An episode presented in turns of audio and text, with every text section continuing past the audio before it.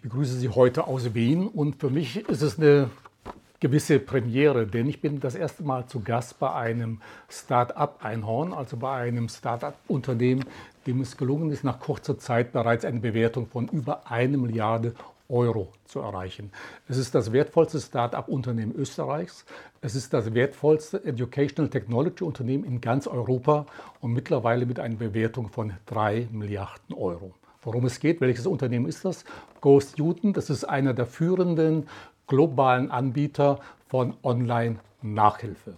Und ich freue mich, dass ich hier im Büro von Go Student sitzen darf und vor mir der Gründer und CEO Felix Oswald. Freut mich, heute dabei zu sein. Ja, äh, Felix, ihr habt ja eine wahnsinns tolle Geschichte hingelegt. Du hast das, das Unternehmen gemeinsam 2016 äh, mit Gregor Müller äh, gegründet. Er ist heute CEO, du bist COO, du mhm. bist der CEO. Und bevor wir beginnen, so ein bisschen mit der Geschichte, vor gut einem oder zwei Jahren hatte der österreichische Standard äh, getitelt Ein Mathe-Genie mit dem Gespür für das Geschäft. Warum Mathe-Genie, habe ich mich gefragt. Dann habe ich gelesen, mit 14 hast du bereits neben deiner Schule ein Mathematikstudium an der Universität Wien begonnen. Ich weiß gar nicht, dass sowas überhaupt möglich gewesen ist. Hast dann die letzten Semester in England studiert, in Cambridge und deinen Mathe-Bachelor hattest du vor der Matura, also vor dem Abitur. Anschließend kam sogar noch ein Master an der ETH Zürich äh, dazu. Jetzt, also wie ist überhaupt Ghost Jugend entstanden? Hast du damals als Jugendlicher einfach zu viel Matheunterricht oder zu viel Mathe-Nachhilfe geben müssen? Oder wie ist diese Idee bei dir entstanden?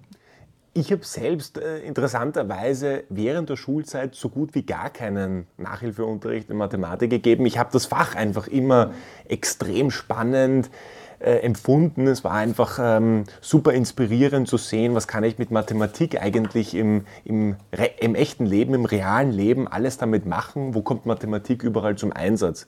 Also diese Begeisterung für Naturwissenschaften, die hat sich irgendwie schon sehr, sehr früh entwickelt und äh, meine Eltern ähm, sowie meine Großeltern haben das auch früh erkannt und haben mir auch schon früh immer wieder die Möglichkeit gegeben, mich in den Themen zu vertiefen. Die Idee zu dem Unternehmen ist eigentlich erst einige Jahre später nach der Schule, nach der Uni daraus entstanden, dass wir gemerkt haben, was für ein großes Problem für Schüler, Schülerinnen global es ist, Zugang zu guten Lehrkräften zu bekommen. Zugang zu guten Lehrkräften ist, ist etwas, das ist ein signifikantes Problem in allen Ländern auf dieser Welt. Und wenn du als Land ein wirklich fortschrittliches, stabiles Top-Education-System haben möchtest, dann brauchst du die besten Lehrkräfte. Und wir haben damals 2015, 2016 gesagt, okay, lass uns eine Plattform bauen, bei der wir Kinder mit solchen Spitzenlehrkräften zusammenbringen und lass uns dafür moderne Technologie nutzen. So wurde dann der, der Grundstein für GoStudent gelegt. Wobei ihr habt ja nicht gleich mit der Online-Nachhilfe begonnen. 2016 habt ihr mit einem Hausaufgaben-Chat via WhatsApp äh, begonnen. Es gab dann auch eine App äh, dazu. 2017 ist das dann ein bisschen gewachsen. Ihr hattet dann bereits nach einem Jahr über 100.000 User ja. gehabt. Also das ist schon sehr erstaunlich. Und ihr müsstet eigentlich einem Schüler besonders dankbar sein, denn ich hatte gelesen, es gab dann einen ersten Schüler, der nach einer privaten Online-Nachhilfeeinheit gefragt hat und der sogar bezahlen wollte. Ja. War das dann auch so ein bisschen, weil da jemand gefragt zu sagen, okay, Mensch, wir müssen genau in diese Richtung gehen? Ja, es war echt eine Kombination von, von Umständen. Also zunächst einmal, wir waren damals, als wir die Idee entworfen oder entwickelt haben und diesen WhatsApp-Hausaufgaben-Chat gestartet haben, da waren wir absolute Grünschnäbel, was Unternehmensgründung betrifft. Wir sind damals gerade mit der Uni fertig geworden. Du warst 21, glaube ich. Genau, 20, 21 Jahre alt. Und ähm, wir haben damals, mein, mein Bruder, äh, fünf Jahre jünger als ich, der war damals 15, 16, so genau in der Zielgruppe. Und der, der hat mir auch schon damals gezeigt, hey, alle seine Mitschüler verwenden WhatsApp, haben ein Smartphone. Lass uns doch WhatsApp als Kanal verwenden, um so einen Hausaufgaben-Chat ohne viel Geld investieren zu müssen, auszuprobieren. Und absolut richtig, das haben binnen kürzester Zeit Hunderte, Tausende von Schülern verwendet und wir haben gemerkt, okay, da gibt es einfach einen Bedarf, offensichtlich, den man irgendwie bedienen muss, den äh, andere Firmen noch nicht geschafft haben, ähm, effizient zu bedienen.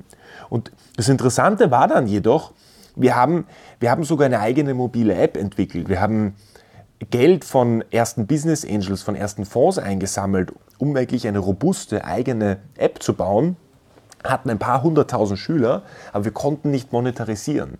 Wir haben kein vernünftiges Geschäftsmodell gefunden, weil die Schüler haben in der Regel jetzt nicht Geld zur Verfügung, das sie ausgeben können. Und für die Eltern wurde das eher als eine Art Schummelplattform gesehen, weil die Eltern sagen, hey, du mach bitte deine Hausaufgaben selbst und, und das brauchst du jetzt nicht in irgendeine mobile App posten. Und dann hatten wir immer mehr Schüler, die haben konkret bei den Lehrern im Chat angefragt, können wir nicht auch eine, eine Videoeinheit machen, wo wir wirklich 50 Minuten, eine Stunde über das Thema nochmal sprechen. Und da haben wir gemerkt, okay, wir müssen uns aus dem Chat herausentwickeln, wirklich Richtung Online-Live-Unterricht.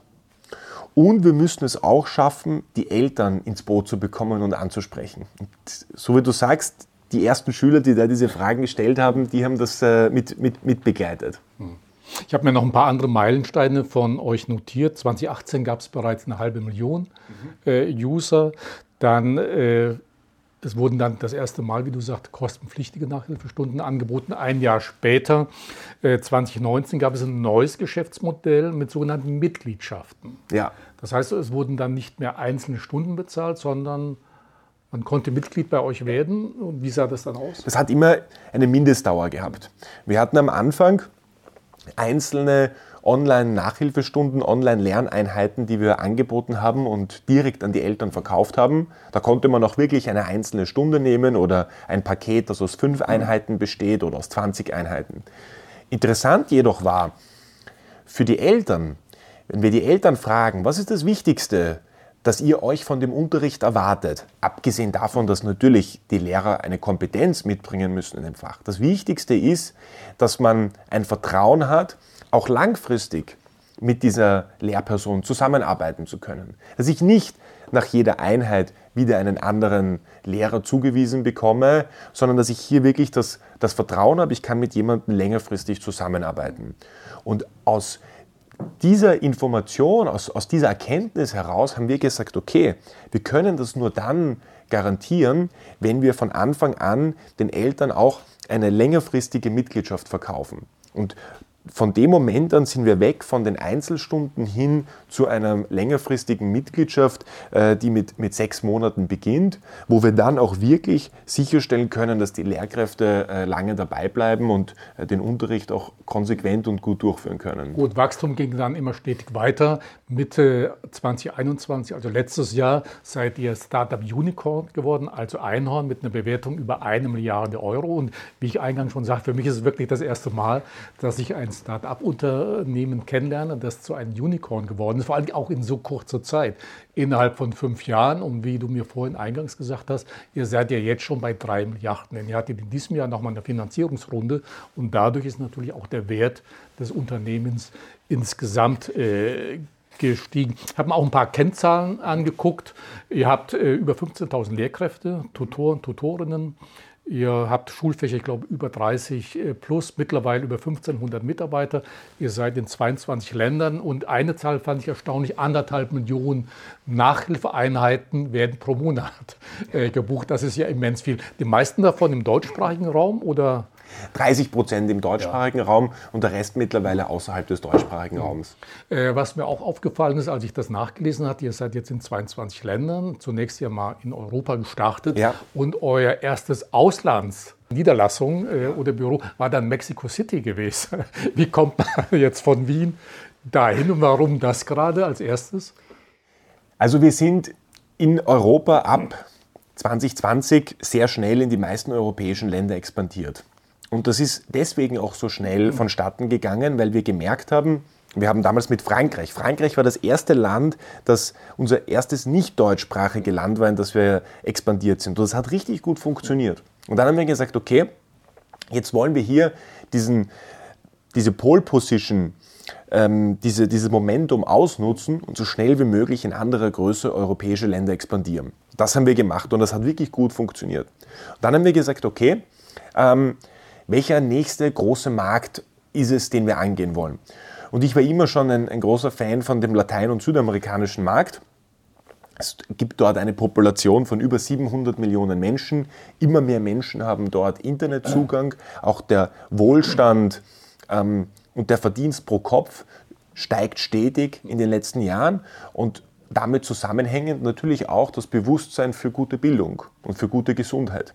Und da investieren die Menschen auch hinein. Und da haben wir gesagt, okay, das den Markt außerhalb von Europa, den wir jetzt in Angriff nehmen wollen, sind, äh, ist Lateinamerika und da haben wir dann auch mit Mexiko, Kolumbien, äh, Brasilien und Chile gestartet. Hm.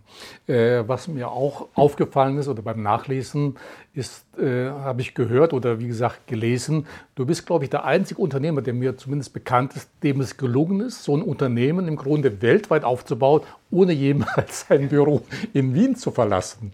Ja, wie, wie ich, gut, ich meine, äh, Digitalisierung äh, durch Corona war sicherlich ein Vorteil, weil alle digital über Zoom ja. unterwegs gewesen sind. Aber ich habe noch nie gehört, dass ein Unternehmer es geschafft hat, so ein großes Unternehmen mittlerweile aufzubauen, von zu Hause im Grunde, von seinem ja. Office hier in, äh, in, in Wien. Also zum einen, es stimmt, es ist natürlich durch die Corona-Pandemie das Bewusstsein für Remote-Arbeit und auch das Recruitment von Mitarbeitern remote viel, viel größer geworden. Für viele Unternehmen war es vor der Corona-Pandemie eigentlich unverständlich, jemanden zu rekrutieren für eine Senior-Position, ohne diese Person auch nur ein einziges Mal live gesehen zu haben. Bei uns muss man sagen, wir waren von Anfang an, von dem ersten Moment, wo wir das Unternehmen gegründet haben, eigentlich immer hybrid aufgestellt. Was heißt das?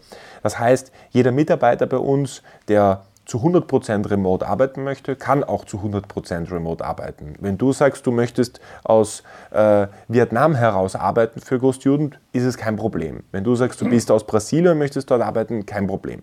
Du kannst aber auch gleichzeitig ins Büro kommen, zumindest an den Standorten, in denen wir Büros haben, und dann dort auch mit den Leuten äh, in den Austausch gehen, dich sozialis sich sozialisieren.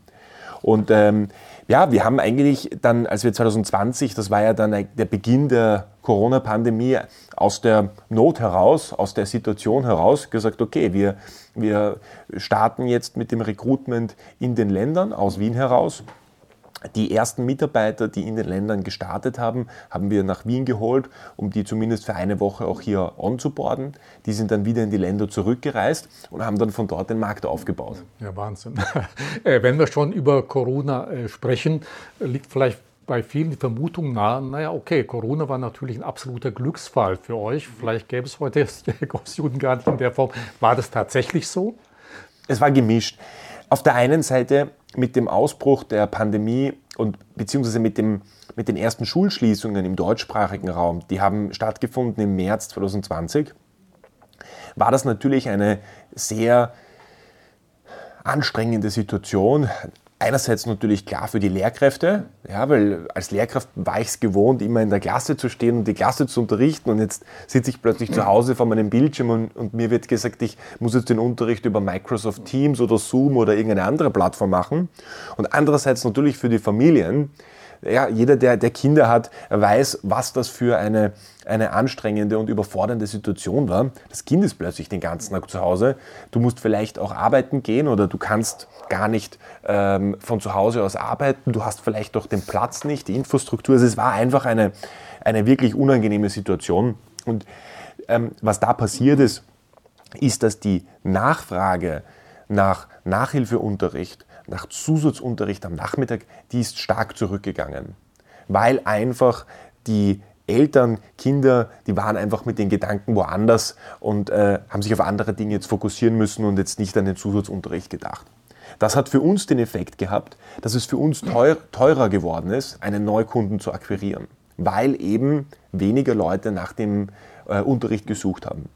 Jetzt, als dann 2021 im September in den meisten europäischen Ländern die Schulen wieder normal geöffnet haben, haben wir genau den umgekehrten Effekt gesehen. Viel ist verloren gegangen in diesen eineinhalb Jahren ähm, an, an Homeschooling. Jetzt ist die, die Nachfrage nach Zusatzunterricht extrem stark angestiegen. Äh, war das auch der Grund, also Corona, dass ihr so einen Bildungsreport, Education Report 2021 erstellt habt, aufgrund dieser Erfahrungen? Oder was sind die, die Ergebnisse, was habt ihr da gemacht? Was ja, wir haben, wir haben 2021 einen, äh, einen Report erstellt, bei dem wir über 12.000 Familien in ganz Europa zu mehreren Themen befragt haben. Ein Thema ist gewesen, welche Auswirkungen hat das Homeschooling und die Corona-Pandemie auf äh, das Kind gehabt. Ähm, das zweite große Thema, das wir uns angeschaut haben, wie haben Familien in der Vergangenheit Nachhilfeunterricht oder Zusatzunterricht verwendet und hat auch hier die Pandemie eine Veränderung äh, hervorgebracht. Das haben wir deswegen gemacht, weil wir gemerkt haben, dass die, die Datenlage, wenn es um Bildung geht, meistens nur sehr lokal stattgefunden hat. Das heißt, einzelne Länder wie zum Beispiel Deutschland oder Österreich oder Frankreich haben innerhalb ihres Landes ähm, Auswertungen erstellt, Umfragen gemacht, aber wir haben keine signifikant guten Reports gefunden, die wirklich länderübergreifend ähm, Vergleiche zugelassen haben. Dann haben wir gesagt, okay, ähm, wir wollen hier einfach unsere eigene Datenbank erstellen. Wir haben auch den Report äh, völlig kostenlos ähm, online hochgeladen. Das heißt, jeder, der sich den detailliert durchlesen möchte, das sind über 100 Seiten, äh, kann das auf unserer Homepage tun. Und da haben wir herausgefunden, dass bei den befragten Familien das äh, Homeschooling schon massive auch psychologische Auswirkungen auf die Kinder gehabt haben. Nämlich es hat eine Vereinsamung stattgefunden, weil ich plötzlich nicht mehr mit meinen Freunden spielen konnte, was als Kind ja oft das, das Wichtigste ist. Und das andere, was sehr interessant war, besonders auf den, auf den Zusatzunterricht äh, bezogen, es gibt in Europa rund 70 Millionen Kinder im Alter von 6 bis 19. Die Hälfte davon, ja, das sind 35 Millionen Kinder, haben entweder aktuell Nachhilfeunterricht oder Zusatzunterricht oder suchen nach einem Unterricht, also suchen aktiv nach einem Lehrer oder haben im vergangenen Schuljahr einen Zusatzlehrer verwendet. Und das ist etwas, man kann das Schulsystem, ähm, man kann natürlich sagen, ja, ähm, das Schulsystem muss besser werden, damit es quasi weniger, äh, weniger Unterricht in Anspruch genommen wird. Nur, Realität heute ist, ich habe halt diese 50 Prozent, die etwas in Anspruch nehmen. Das heißt, was können wir tun, um hier einfach auch zu ähm, einer Verbesserung beizutragen, Kindern eine bessere Bildung zu verschaffen? Hat man dann gemerkt, dass Länder wie Deutschland vor allen Dingen so ein bisschen bei der Digitalisierung hinterherhinken, dass andere europäische Länder das sehr viel besser geschafft haben? Ja, also besonders, wie man schon oft in den Medien entnommen hat, also in den nordischen Ländern, zum Beispiel die Niederlanden. Die Niederlanden ist ein Vorzeigebeispiel, wenn es darum geht, digitale Infrastruktur in Schulen zur Verfügung zu stellen. Die sind viel weiter, als es Länder wie jetzt Deutschland oder Österreich sind. Mhm. Auch die skandinavischen Länder werden ja vermutlich. Schweden, Finnland, absolut, genau, sind da, sind da natürlich sehr ja. fortschrittlich. Äh, lass uns jetzt mal über die Zukunft digitaler Bildung sprechen. Das ist ja auch ein ganz wichtiges, äh, wahrscheinlich auch eines deiner Schwerpunktthemen. Ich habe auch ein sehr schönes Zitat von dir äh, auf eurer Website gefunden, wo du sagst, für, als leidenschaftlicher Verfechter einer qualitativ hochwertigen und innovativen Bildung sei es auch euer Anspruch, eben das Wesen und die Rolle der Bildung immer wieder zu hinterfragen. Wie sieht das konkret aus? Wir vergleichen das ganz gerne mit dem Gesundheitsbereich. Wir sind der Überzeugung, jeder Mensch verdient einen freien Zugang zu einer sehr guten medizinischen Infrastruktur. Und ich glaube, das ist etwas, das spricht, dem spricht jeder, jeder bei. Dass man sagt, okay, wenn ich, wenn ich in einem Land lebe und ich habe eine Verletzung, dann habe ich die Möglichkeit, dass ich äh, kostenlos oder zumindest zu sehr geringen Kosten behandelt werden kann. Ja, und in einem modernen Staat ist das in der Regel auch möglich. Da sind ja auch Österreich, Deutschland sind ja zwei Vorzeigebeispiele, dass ein gutes Gesundheitssystem ja auch existiert im Vergleich zu, zu anderen Ländern. Gleichzeitig aber habe ich, ein, habe ich einen innovativen Apparat, der Krankenhäuser modernisiert, der neue Behandlungsmethoden entwickelt, der die Arztausbildung und die Forschung dahinter innovativer und schneller gestaltet. Das heißt, ich habe einen Apparat, die forschen daran, sind oftmals auch private Firmen, mehr Innovationen in den Gesundheitsbereich hineinzubekommen, damit ich am Ende des Tages eine günstigere und bessere ähm, Behandlungsmethode am Patienten anbieten kann. Und mit dem Zitat gehen wir auch in die Richtung, wir glauben, jeder Mensch verdient einen freien Bildungszugang, was in Deutschland und Österreich, wie erwähnt, auch vorhanden ist. Gleichzeitig aber braucht es mehr Innovation und diese Innovation muss von anderen externen Anbietern kommen, mit denen ich es schaffen kann, diese private Innovation und die öffentliche Infrastruktur zusammenzubringen und dafür sorgen kann, dass ich Bildung noch viel individualisierter dem einzelnen Kind anbieten kann. Und ich glaube, dass wir in der Zukunft, wenn man sich die nächsten 5, 10, 50 Jahre ansieht, dass die größte Innovation im Bildungsbereich genau die sein wird, die es möglich macht, Bildung, wie auch immer sie aussehen mag und wie auch immer die Inhalte mhm. aussehen mögen, die man dann unterrichtet, dass die individualisierter abgestimmt wird. Und das wird definitiv äh, die, die größte Disruption sein, die wir in den, in den letzten, äh, sage ich mal, 200 Jahren nach dem Humboldtschen Bildungsideal äh, erleben werden. Äh, was denkst du denn, wie werden denn Schüler grundsätzlich in Zukunft unterrichtet werden und wie lernen sie? Wird es eher äh, als Folge von Corona so ein hybrides Modell äh, geben oder wie siehst du diese Zukunft? Gute Bildung findet dann statt, wenn man es schafft, ähm, Kinder von etwas zu begeistern.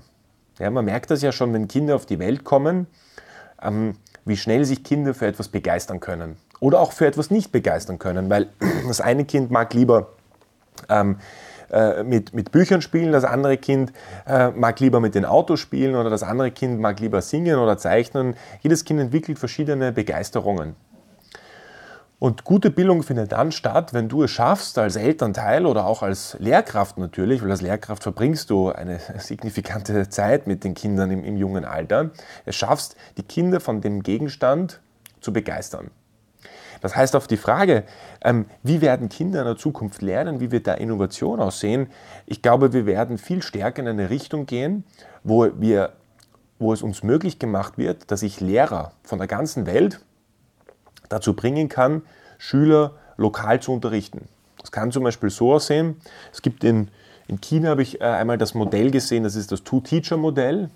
Da wird in Städten, die keinen guten Lehrerzugang haben, wird über eine Leinwand von einer anderen größeren Stadt ein Lehrer live dazugeschalten, der dann parallel 15, 20 Klassen unterrichtet. Und dann habe ich einen physischen Lehrer in der Klasse, äh, der sicherstellt, dass die Kinder innerhalb der Klasse ihre Arbeiten machen können und das Ganze moderiert und strukturiert. Und damit schaffe ich es, einen Lehrer parallel 15, 20 Klassen einen inspirierenden Unterricht erleben lassen zu dürfen.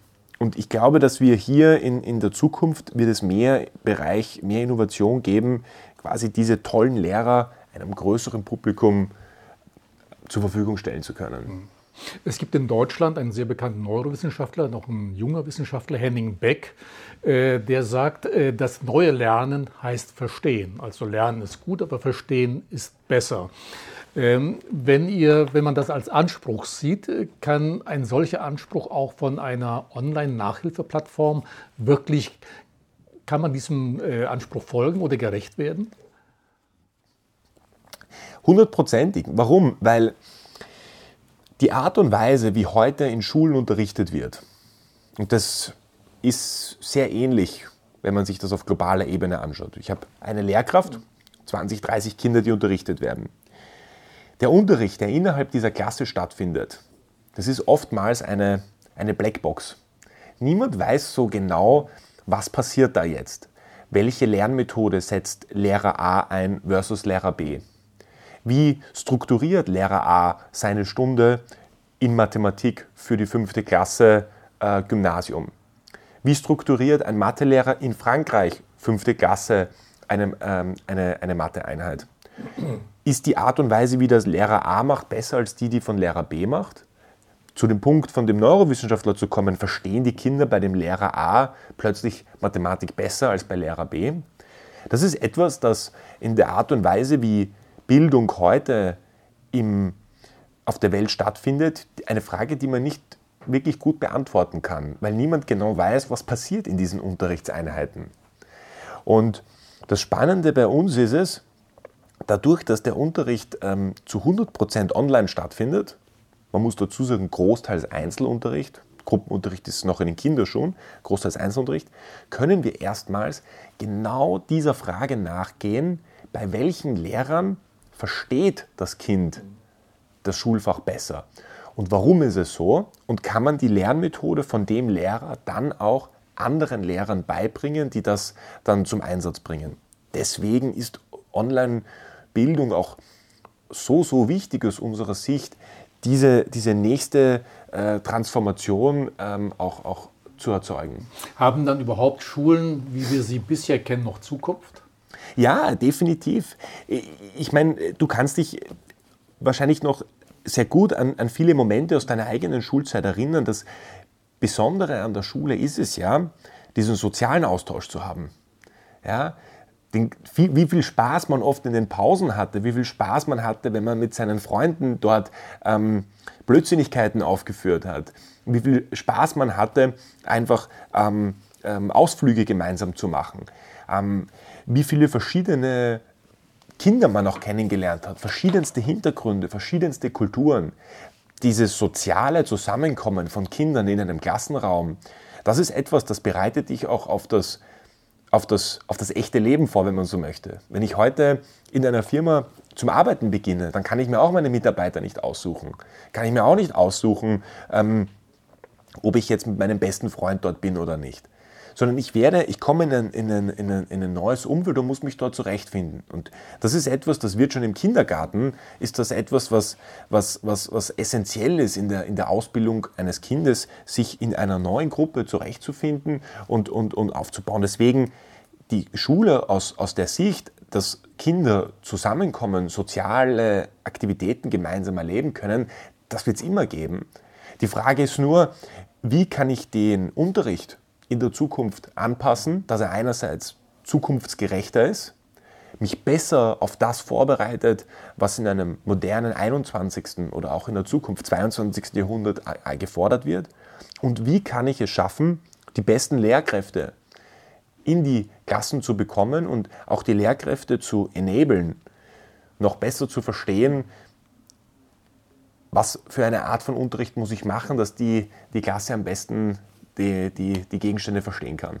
Felix, immer dann, wenn von digitaler Transformation die Rede ist, wird ja gleichzeitig auch darüber gesprochen, dass sich die Berufswelt in Zukunft entscheidend verändern wird. Viele Berufe, die es heute noch gibt, wird es in 10, spätestens 20 Jahren überhaupt äh, nicht mehr geben.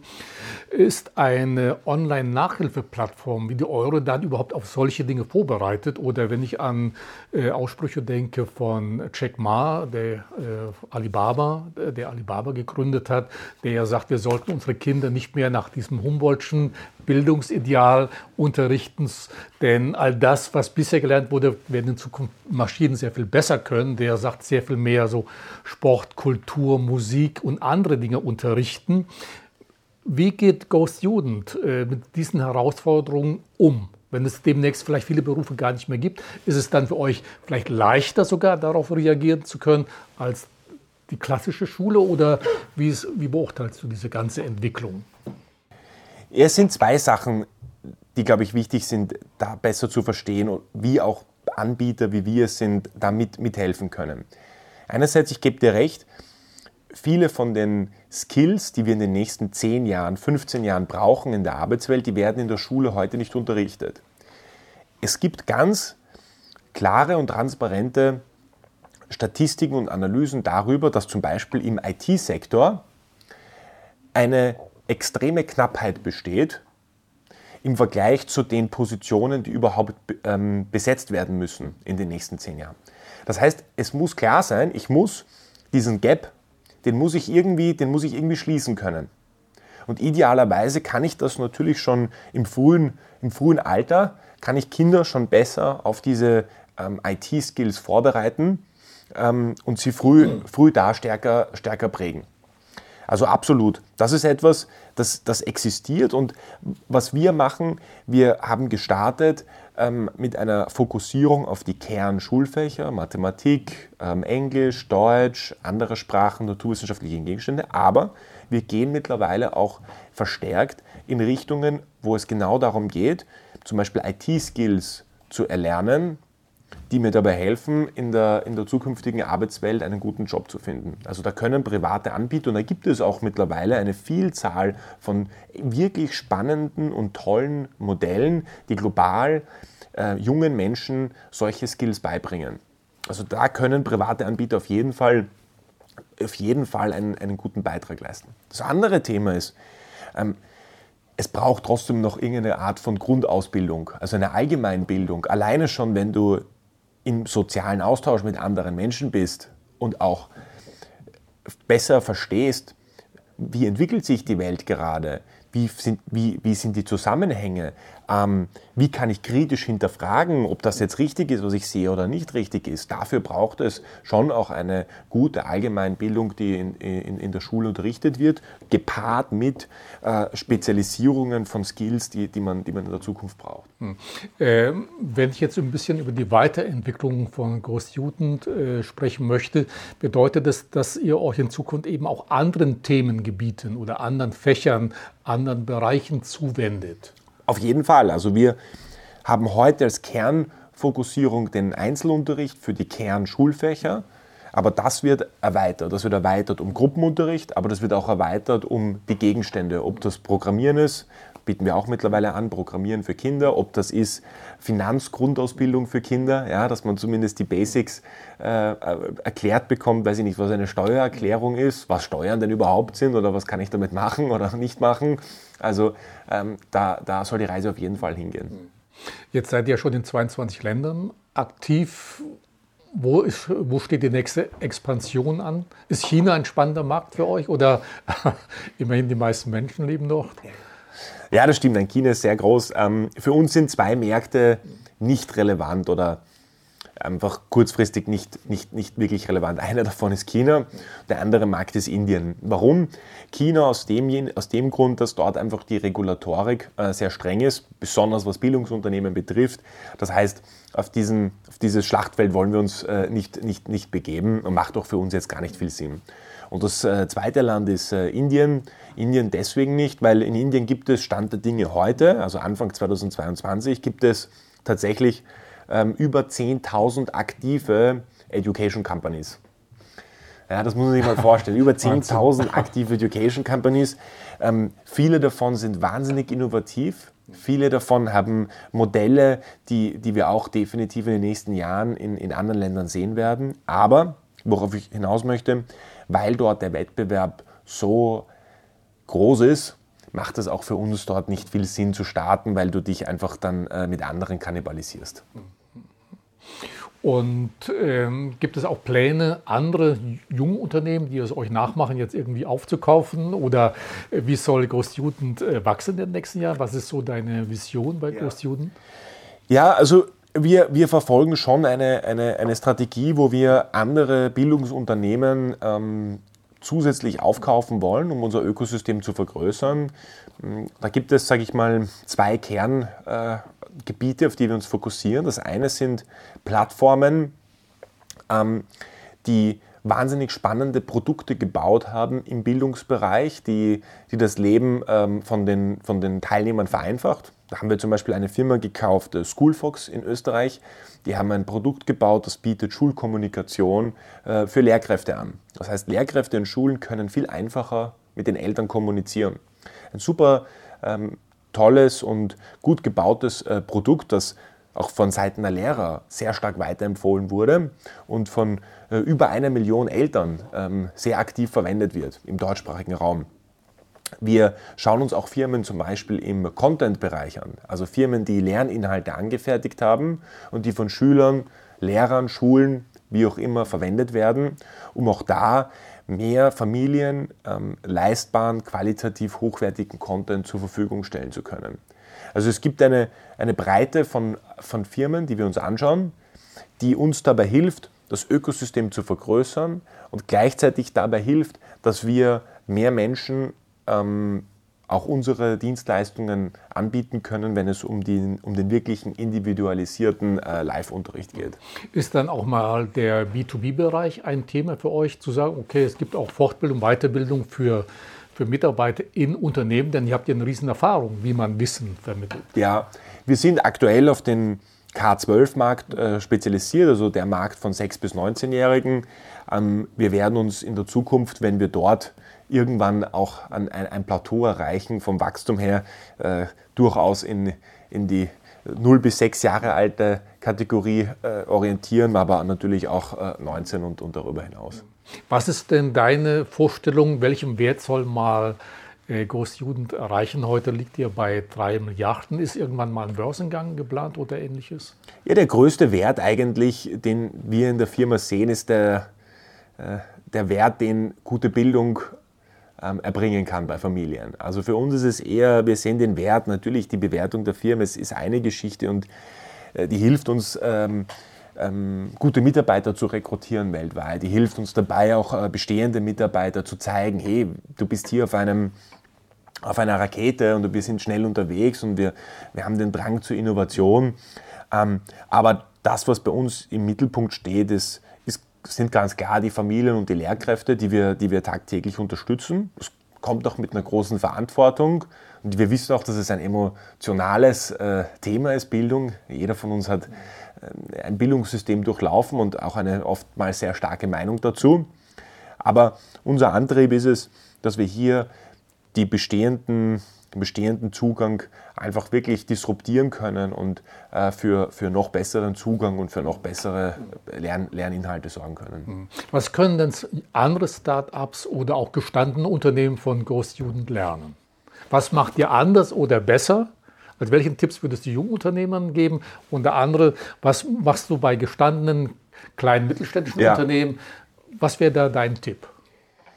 Also wenn es jetzt um an wirkliche junge Unternehmen geht, die gerade erst gestartet haben, dann ist, glaube ich, das Wichtigste, sich ganz klar zu fokussieren und zu positionieren, was ist das Problem, das ich lösen möchte? Und wer ist meine Zielgruppe. Das war für uns damals etwas, diese Positionierung und wirklich zu verstehen, wer ist die Zielgruppe, was genau ist der Markt, den wir bedienen, wie wird das aktuell gelöst oder nicht gelöst das heißt, da wirklich tief reinzugehen und zu schauen, was möchte ich für ein Problem lösen und wen betrifft das aktuell. Und je nischiger ich mich da aktuell positioniere, desto schneller kann ich in dem Bereich wachsen und das dann weiter ausrollen in andere Bereiche. Das ist das, wenn es darum geht, in diesen ersten Jahren ja. diesen berühmten Product Market Fit zu finden. Für größere Unternehmen, mittelständische Unternehmen und auch größere Unternehmen. Hm, ich glaube, eine Sache, die uns auszeichnet als, als, als Firma insgesamt, ist, die, ist einerseits die tollen Mitarbeiter, die wir rekrutiert haben in den letzten Jahren, die wir auch halten. Wir sind äh, sehr stolz darauf, dass wir auch alle unsere Top-Mitarbeiter, dass die wirklich auch, auch lange bei uns bleiben und dass die uns nicht dann wieder schnell verlassen. Ähm, und die Kultur, die wir aufgebaut haben. Weil in der modernen Welt ähm, geht es darum, ich brauche die besten Leute und die muss ich halten können. Vor dieser Aufgabe stehen auch große Unternehmen, wie ein Volkswagen zum Beispiel. Wenn ein Volkswagen heute sagt, wir möchten ein digitales Unternehmen sein, dann mag das schön und gut sein, das zu sagen, aber dann brauche ich natürlich auch die Leute, die das Unternehmen digital machen. Dann brauche ich auch gute Ingenieure, die, ähm, die die Besten sind auf der ganzen Welt. Und da muss ich mir die Frage stellen, bin ich als Unternehmen so positioniert aktuell, dass ich diese, diese, diese Menschen, dass ich die anziehe? Oder ziehe ich vielleicht die falschen Menschen an? Und schaffe ich es dann auch, dass ich die innovativen Menschen im Unternehmen auch lange halten kann? Und ich glaube, da haben wir eine sehr gute Arbeit gemacht und ähm, auch jedes Mal erst ähm, vergangene Woche äh, haben wir eine, eine Firma in Spanien ähm, akquiriert und äh, wir haben Teile äh, unseres Teams mitgenommen die dann auch das andere Team kennengelernt haben. Und es war einfach schön zu sehen, wie sofort dieser Funke übergesprungen ist und ohne auch, selbst wenn mein Mitgründer nicht, nicht anwesend äh, gewesen wären, diese Begeisterung ähm, sofort übertragen wurde und da sind wir einfach auf, auf unser Team wahnsinnig, wahnsinnig stolz. Äh, Felix, zum Schluss noch ein paar persönliche äh, Fragen, was ganz Neues, was dich äh, jetzt als Unternehmer, weniger von Großjuden, als persönlicher Unternehmer betrifft. Ich habe gehört, du bist seit dem 1. Februar diesen Jahres äh, Jurymitglied, Investor bei 2 Minuten, 2 Millionen, das österreichische Pendant zu Die Höhle der Löwen. Interessant ist ja dabei, du warst, glaube ich, 2017 oder 18 selbst mal Kandidat äh, gewesen. Bist du da jetzt ein besserer Juro dann in Zukunft, weil du beide Seiten jetzt kennst oder die andere Seite jetzt eben auch kennenlernst? Ich glaube, ich kann sicher, weil wir damals selbst in der Show waren, nochmal eine andere Perspektive geben oder nochmal besser verstehen, wie es sich anfühlt, äh, dort zu pitchen und dort zu stehen. Insgesamt ja, ich finde es eine, eine coole Möglichkeit, weil ähm, wenn, wenn du als, als, als Land sagst, du möchtest ähm, innovativ sein und du möchtest, ähm, du möchtest vorne an der Speerspitze bei, bei Innovation sein, dann brauchst du Menschen in dem Land, die Unternehmen gründen. Ja, wenn, wenn, ich, wenn ich es schaffe, als Land gute Leute aus der Welt zu bekommen, die dann in dem Land Unternehmen gründen, dann sorgt das für Innovation. Und solche Shows, die haben natürlich einen Showcharakter und es soll ja auch lustig sein in der Show, aber erfüllen schon aus meiner Sicht diese Aufgabe, ähm, Menschen zu inspirieren. Was heißt es eigentlich, ein Unternehmen zu gründen? Was für Fragen muss man sich gestellt sein? Was für äh, Probleme äh, können da auftreten? Und deswegen habe ich dann noch äh, dem zugestimmt und gesagt, okay, ich, ich, ich, ich bin da am Start und ähm, kann, kann einen Input geben. Was sind denn deine persönlichen Ziele so für die nächsten fünf bis zehn Jahre oder generell? Ich denke, wenn es äh, unabhängig von der, von der Firma, ähm, ich, hab, ähm, ich bin aufgewachsen, ich hatte das Glück, dass ich ähm, immer eine ähm, sehr stabile Familie gehabt habe, die mich äh, in all den Dingen unterstützt hat, die ich gemacht habe. Und ähm, sie es auch nicht immer leicht mit mir hatten, aber äh, trotzdem diese Unterstützung, die ist immer da gewesen, dieser Support. Und ähm, einfach die, die Werte wurden ähm, gut weitergegeben. Also persönlich ähm, natürlich auch äh, äh, Familie aufbauen und, und, und da die Werte, ähm, für die man steht, äh, weiterzugeben. Und äh, ähm, ähm, da glaube ich, glaub ich daran, dass, dass, dass, dass das auf jeden Fall viel Sinn macht. Ich habe gelesen, du hast auch äh, einige Vorbilder nämlich Elon Musk, äh, dann Vitalik Buterin, der Gründer von Ethereum, dieser Kryptowährung äh, und so weiter, und ich glaube Jeff Bezos. Was beeindruckt dich an diesen Persönlichkeiten? Wir haben im Unternehmen bei uns über die letzten Jahre haben wir verschiedene Werte definiert. Einer von den Werten, die wir definiert haben oder beziehungsweise die sich entwickelt haben über den Lauf der Zeit, ist es ähm, ist, ist, ist äh, Be Bold. Und äh, ich war immer schon äh, begeistert von Menschen, die irgendetwas neu denken. Und ähm, Pers Persönlichkeiten wie jetzt ein Elon Musk ähm, oder ein Jeff Bezos oder Vitalik Buterin oder auch ähm, ein weiß nicht, Shopify-Gründer Tobias Lüttke ähm, oder auch im akademischen Bereich ein Richard Feynman, äh, dem seine Physikvorlesungen ich immer äh, begeistert gelesen habe, ähm, ähm, oder auch äh, andere Wissenschaftler wie ein John von Neumann, der verschiedenste ähm, Wissenschaften immer gut kombinieren konnten, die hatten immer genau diese Eigenschaft, Dinge neu zu denken und bold zu sein. Und das, das beeindruckt mich, dass man sagt, ich gebe mich mit dem Status quo nicht zufrieden, ich möchte es besser machen, ich möchte es anders machen. Und das, äh, das finde ich, äh, das ich einfach persönlich das sehr Das ist auch deine Motivation, dein Ansporn sozusagen. Genau, genau. Ich möchte einfach die Einstellung zu haben, wir können eh nichts ändern, es ist so, wie es ist, ähm, das, das kann ich nicht akzeptieren. Ja, und ähm, das ist auch etwas, was mein, mein Mitgründer und mich, glaube ich, sehr antreibt und auch die letzten Jahre immer die Motivation gegeben hat, weiterzumachen. Und jedes Mal, wenn uns jemand sagt, ja, äh, ähm, funktioniert eh nicht, dann ist das noch einmal ein zusätzlicher Ansporn, es, es, es, es, es zu zeigen. Hm. Jetzt die vielleicht persönlichste Frage, Felix. Was ist das Wichtigste, was andere Menschen über Felix Oswald wissen sollten? Dass ich immer sehr optimistisch, manchmal vielleicht auch zu gutgläubig bin. Aber dieser Optimismus ist etwas, der treibt mich auch an. Es gibt natürlich auch in der Welt viel Schlechtes und viele Dinge, die nicht gut funktionieren mögen. Aber für mich, und das denke, ich beantworte die Frage sehr gut, ist dieser Optimismus und immer das Positive im Leben zu sehen, ist, ist das, was mich antreibt und äh, was, was mich sich auch ausmacht. Äh, Felix, da ich jetzt mit einem Mathe-Genie hier zusammensitze, habe ich mir noch eine Matheaufgabe für dich zum Schluss überlegt. Solltest du sie bereits kennen, habe ich mir noch eine kleine Denksportaufgabe überlegt. Also wir versuchen es erstmal, als wenn du es kennst, das Beispiel, gleich sagen, sonst ist das unfair für, ja, ja, für die, die uns zuschauen oder zuhören. Kennst du das, äh, die Geschichte mit dem Golfschläger und dem Ball? Mm, also Nein. pass auf, ein Golfschläger und ein Ball ja? kosten zusammen 1,10 Euro. 1,10 Euro. Ja, Golfschläger und Ball kosten zusammen 1,10 Euro. Der Golfschläger kostet jetzt einen Euro mehr als der Ball. Mhm. Also zusammen kosten die 1,10 und der Schläger kostet jetzt einen Euro mehr als der Ball. Was kostet der Ball? So, der Schläger kostet einen Euro mehr als der Ball. Ja. Und zusammen kosten, kosten sie 1,10 Euro. 10. Also es freut mich zumindest, dass ein Mathe-Genie zumindest nicht gleich die Lösung sagt. Also das Beispiel ist unter anderem in dem Buch von, äh, von Daniel Kahnemann, ja. Wirtschaftsnobelpreisträger. Da geht es hier um schnelles Denken, langsames genau. Denken. Unsere beiden Ja, aber die meisten Leute sagen, die würden, intuitiv. Genau, die meisten Leute würden sagen, der, der, der Ball kostet 10 Cent und der Schläger kostet, äh, kostet quasi dann äh, einen Euro. Aber es ist ja quasi eben nicht so, da, genau, weil, dann, ja. weil der, wenn er 1 Euro mehr kostet, würde der Schläger 1,10 Euro kosten. Genau, und zusammen wären es ja 1,20. Genau, also, das heißt 5 äh, Cent ist Genau, der, also der 5 Cent kostet der Ball, Ball und 1 Euro. 1 Euro mehr, also 1,05 Euro. 5, genau. Okay.